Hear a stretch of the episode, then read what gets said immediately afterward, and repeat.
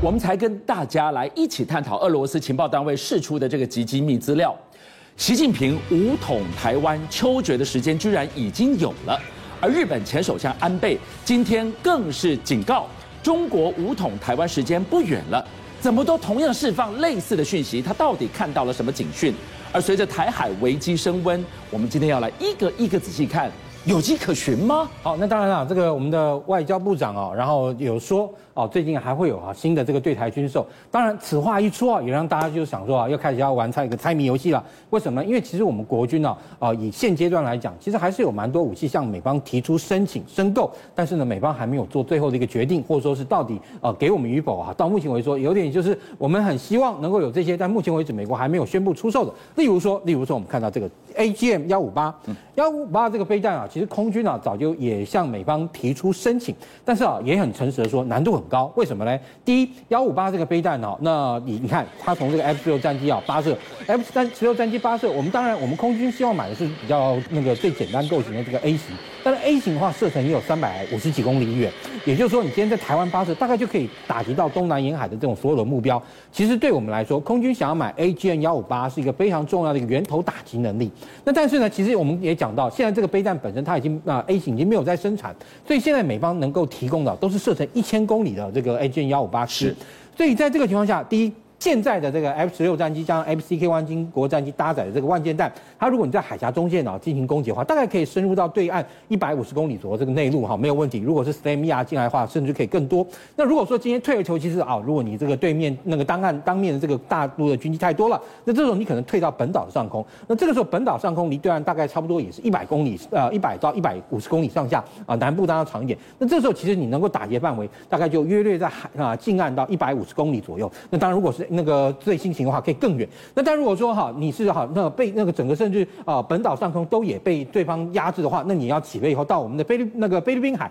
也就是花东外海发射的话，其实啊以距那个攻击的距离来讲，如果是 AGM 幺五八的这个飞弹，也可以攻击到大陆内部至少沿岸一百公里，甚至于到那个五六七百公里远。这样的话，其实对我们的进行源头打击任务帮助会非常大。除了这个空军一直想买 AGM 一五八，海军也有一个我们一直希望从美国手上买到的。这一款直升机，它如何束手台海？好，其实你这个 MH 六零 R 啊，它当然这个整个这个计划是神鹰三号的这样一个飞机。那你说，哎，我们已经有 S 拐动哈，那个舰载型啦，S 拐动 Marine Dash One Dash Two 啊，呃，那个不是跟这个长得也很像吗？我跟大家讲，长得很像不代表功能一样。为什么呢？因为第一哈，这个 MH 六零 R 它主要它上面是配备了美军啊，就是呃那个 SQQ 八九哈那个作战那个反潜作作战系统。它这个 SQQ 八九这个反潜作战系统呢，它可以哈让哈今天哈美国海军的这派里级的这个巡防舰，它上面搭配的被动声纳，然后搭配上这个飞机啊，它有又有这个那个吊放声呐，然后也有声呐浮标。可以呢，让这款啊、呃、整个作战系统，因为它自己本身飞机上是 A 那个 AQS 二二的这个声呐系统，然后呢，可以让它的这个打击范围要大幅大幅增加。你看这个就是它的脱翼声呐，而且把那那个吊放声呐，而且它这个吊放声呐本身哦，它是可以可变深度的哦。也就是说，前舰本身它可以靠它自己这个前舰航海的时候啊深或浅，然后在不同的水温层或不同的这个盐度的这个层啊，去躲避掉你这个声呐追踪。但是你有这种调放式声纳，你就可以好在海中啊啊改变你的这个声纳深度，哎，它就变得无所遁形了。因为好，虽然说大陆的前舰是台舰前舰，但是因为目前中国大陆它如果今天要那个对台发动这个军事攻攻击，或者说在周边啊进行反区域拒止的时候，这个时候其实台舰前舰对于它的这个出海的这样移动的这个范围跟距离基本上是够的。那这个时候呢，大陆它本身呢啊，他们曾经在两千年做过一次，我们我个人是觉得是一个呃呃能力展示，但它这个这个能力展示啊，也就暴露了大陆现在本身的这个前舰的这个能力之所及。他呢是在好当时小鹰号在那个菲那个菲律宾海，也就石垣宫古岛附近进行演习的时候，哎，突然哈，就距离啊那个小鹰号十公里以内，其实哈有人说啊，精准距离大概差不多五六公里，突然冒出水面。如果说今天啊未来真的是发生战斗的这个军事冲突的情况下，你的小鹰号在此时此刻已经被我的前舰给打掉了。所以啊，你看在这个情况下，对我们海军来说，反潜或是用直升机反潜当然是变得非常重要。对。那但是啊，这个时候啊，因为你知道我们过去的这个那个反潜直升机，其中还有一种哦哦神鹰要最早的这个啊反潜直升机，就五百 MD 的这个直升机，它当初是为了搭配好这个我们的杨志号驱逐舰。你看这个那个反潜直升机啊，超级小巧，它干嘛呢？它这个右右边边哈挂一个磁性侦测器，但是你知道它挂了这个磁性侦测器以后，对不对？它就没有办法挂鱼雷，然后挂了鱼雷哈就没有办法挂磁性侦测器，所以这个啊那个五百 MD 的这个那个呃那个反潜直升机，基本上来讲。它在我们海军可以算是第一代最早的反潜直升机，而且呢，基本上只是我们海军有跟没有的这个问题，解决这个问题。但是相对来说，它的作战效能不足，所以我们需要 MH60R 这样的东西进口来增加我们现在跟美国购买的这个两艘派里巡防舰搭配以后，让它能够发挥在美国海军相同的效能。我们期待全一三号能够顺利的买得到飞到台湾来。还没等到这一天之前，我们先来看到中科院。他们发展出这个 AI 蜂群无人机，这一天好好跟介绍一下，这会是戍守台海领空多大的杀器？一个庞大的狼群呢？好，火红雀这样一个自杀无人机啊，其实啊，最近啊，在俄乌战场上啊，也捡到了不少啊，就是说那个俄俄俄那个乌克兰找到类似像哈这样的一个东西，那是俄罗斯啊，它所发射的。我们称为有一种两种说法，大陆好叫做巡飞弹，我们叫做游荡弹药。它这个游荡弹药是怎样呢？也就是它发射以后，你可以看到它前面其实还是有个光电侦收头哦。也就是说，透过这个光电侦收头，它可以去看到外界这个情况，然后借由 AI 这样这个自动控制呢，也就是说，找到敌方的这样一个战甲车辆或是重要目标之后，它呢就冲下去啊，那把它引爆。因为你看它的重量大概六公斤，它的飞行距离其实不大，大概差不多十五到二十公里左右。它一次可以升空啊，大概飞行一个半小时左右。然后呢，它呢既能够进行啊那个高空的这样一个侦察，而且它也要也有那个速度也相当快。像我问你哦，这边提到的是 AI 辨识的功能，可是。一架无人机，你游荡弹药，你也就是一个点而已。如果你要去打目标，这一个没砸中的话，你就要庞大的打击，一个面一个狼群去围攻它。其实我们看到，像这次他在高雄啊，他透过这样一个一千五百架的这样一个无人机啊，他其实做了非常多的这样一个 AI 展示。比如说，你看，像今年是虎年，他就利用一千五百架这个无人机，而且发光在空中啊，就摆一个立体的这样一个狗那个呃那个老虎头哦。而且呢，除了立体的老虎头之外，你看。它可以换成啊这样一个飞机，而且飞机旁边还有繁星，而且呢还会啊用这样一个降落伞的这样一个标志出来，也可以展示出地球。这些其实啊都是借由 AI 的这样一个组合呢，以及 AI 的这样的指令啊去做这样一个动作。也就是说，如果未来哈那个将来面临到真正的这个军事冲突的时候，那这个时候我们的这个无人机啊就可以哈啊多量的发射，当然不用好弄到那个一千五百架这么多。像比如说你看这个电影啊，之前有个好莱坞电影叫《全面攻占三》，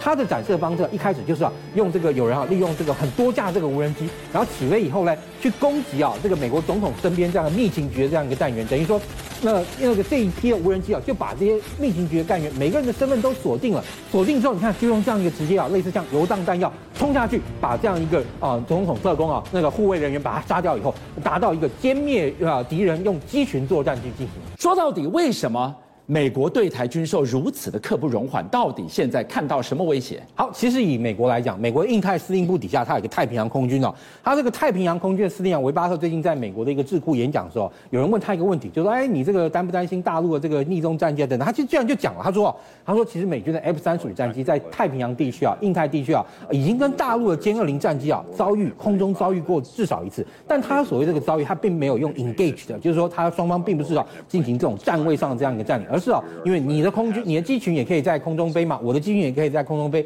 大家就在空中啊，哎，互相了解对方有机群之后，相互啊接近，而且呢还呃状况啊，其实呃照他的这个说法的话，感觉还很友善，而且他给他的那个大陆的这个歼二零的一个战机的这个评价，其实还相当正面哦。为什么？因为他是用 impression，就是说啊，他让他感觉到非常 impressed 的，非非常啊重那个这个印象让大那个太平洋空军司令非常深刻。为什么？因为歼二零战机出来以后啊，其实我们知道，你说啊这个你美国飞机都可以侦测到。这个歼二零啊，有什么好怕的？一定好，呃，没有办法隐形啊。其实，哎，我们去看像这个，呃，它做一个大坡度转弯的时候，大家有没有注意到那个歼二零的机腹底下有一个凸出来的东西？那个东西啊，那个大陆叫龙柏透透镜。我呢，个人我其实它就是一个叫做什么？RCS 雷达反射截面机的放大器，它呢只要出来就一定会啊带这个东西，所以就说美军的飞机看到它一点也不奇怪。同样，美军飞机上也有这个啊、呃、RCS 放大器，但是呢，你说经过哈大家近那个那个近距离观察以后，中大陆的这个战机啊，它现在出海，也就代表就是说它从过去 AL 三十一发动机换装成他们国产自制的啊那个涡扇十 C 啊，也就太行发动机以后，代表它对这个呃发动机的可靠度来说已经有一定的信心了，然后才会让哦这批战机呢能够出海执行海上巡弋的任务。那另外其实还有更重要一点就是说，其实像这个美军的这个太平洋司令，其实他在除了讲啊，就是说呃大陆的歼二零战机让他非常印象深刻之外，他觉得更有趣的是什么？空警五百他们其实也看到，而且他啊觉得更重要是空警五百哦跟啊这个歼二零之间怎么搭配？因为如果说以预警机的效能来讲，哦一架预警机的这个空中的这样一个效能，它所能够涵盖的范围大概好接近等于三十座这个地面雷达站哦，范围相当大。那另外它的这个指挥的这样效率呢，其实大概也等于三个哈地面的雷达站所能够指挥的效率。所以一架空警五百指挥效率非常大。那但是啊，我们刚刚讲美国这个太平洋空军司令为什么会认为说这个他很有兴趣说他们之间怎么搭配？因为哦大陆啊不止一次说啊空警五百跟歼二零搭配有所谓的 A 射 B 导的能力，他们怎么合作呢？也就是说，啊，当好这个呃歼二零啊战机发射了飞弹以后，后续导引就是由空军空中啊进行资料链啊，把资料更新的事情呢，就是歼二零发射飞弹以后，歼二零回去，然后呢由空警五百持续的提供啊飞弹目标机的位置方位，然后等到接近到一定程度之后，飞弹再开启它的主动雷达去抓住敌机，并且加以击毁。这个是美国空军的这个太平洋那个太平洋空军司令最有兴趣知道，而且他说要如何去截断它这个 Kill Chain。急杀链中如何能够把它截断，让它这个效果没有办法达到，是他去非常想要注意的这个事情。那另外，其实我们也讲到，就是说以目前来说啊，我们是不是啊也已经注意到了歼二零战机有可能在台湾周边附近啊出没的这样一个情况呢？其实啊，去年哈有一个像那个照片啊登出来以后，哎。一出来之后，马上军方就发现，哎，吓了一跳，然后呢，就把他那个照片就删掉。是什么呢？他这个就是一个中科院研发的一个叫收发分离多机雷达。什么叫多机雷达？你看，它这个是它的发射车，它上面有个风眼雷达。它这风眼雷达打打一圈出去以后，其实我们知道，一般雷达的这个作业方式，你一个那个雷达转一圈打出去的这个雷达电波，你自己本身打出去，你要负责接收，对不对？但是好，如果说今天呢，我们你看这个呃这个多波段这个接收车来讲的话，第一，它本身的这个范围其实也相当大，它可以收到大概风影雷达，而且在一百公里之间它都可以收到。那这个时候，如果说你有更多的这个接收站，而且呢，这每个接收站呢都透过啊那个同时性啊，那种资料链同时性的话，就比如说你一个雷达波打出去，也许你可能你打出去的地方看到的回波不是最大，但是从其他地方呢收到回波，哎，发现这个东西很可疑哦。它可以抓到隐形战机吗？哎，对，这个这个情况下，你呢就有可能啊去派去战派派出战机，像 F 十六啊，到这个可能疑似啊有怪怪这个空域的。邀请您一起加入五七爆新闻会员，跟俊相一起挖真相。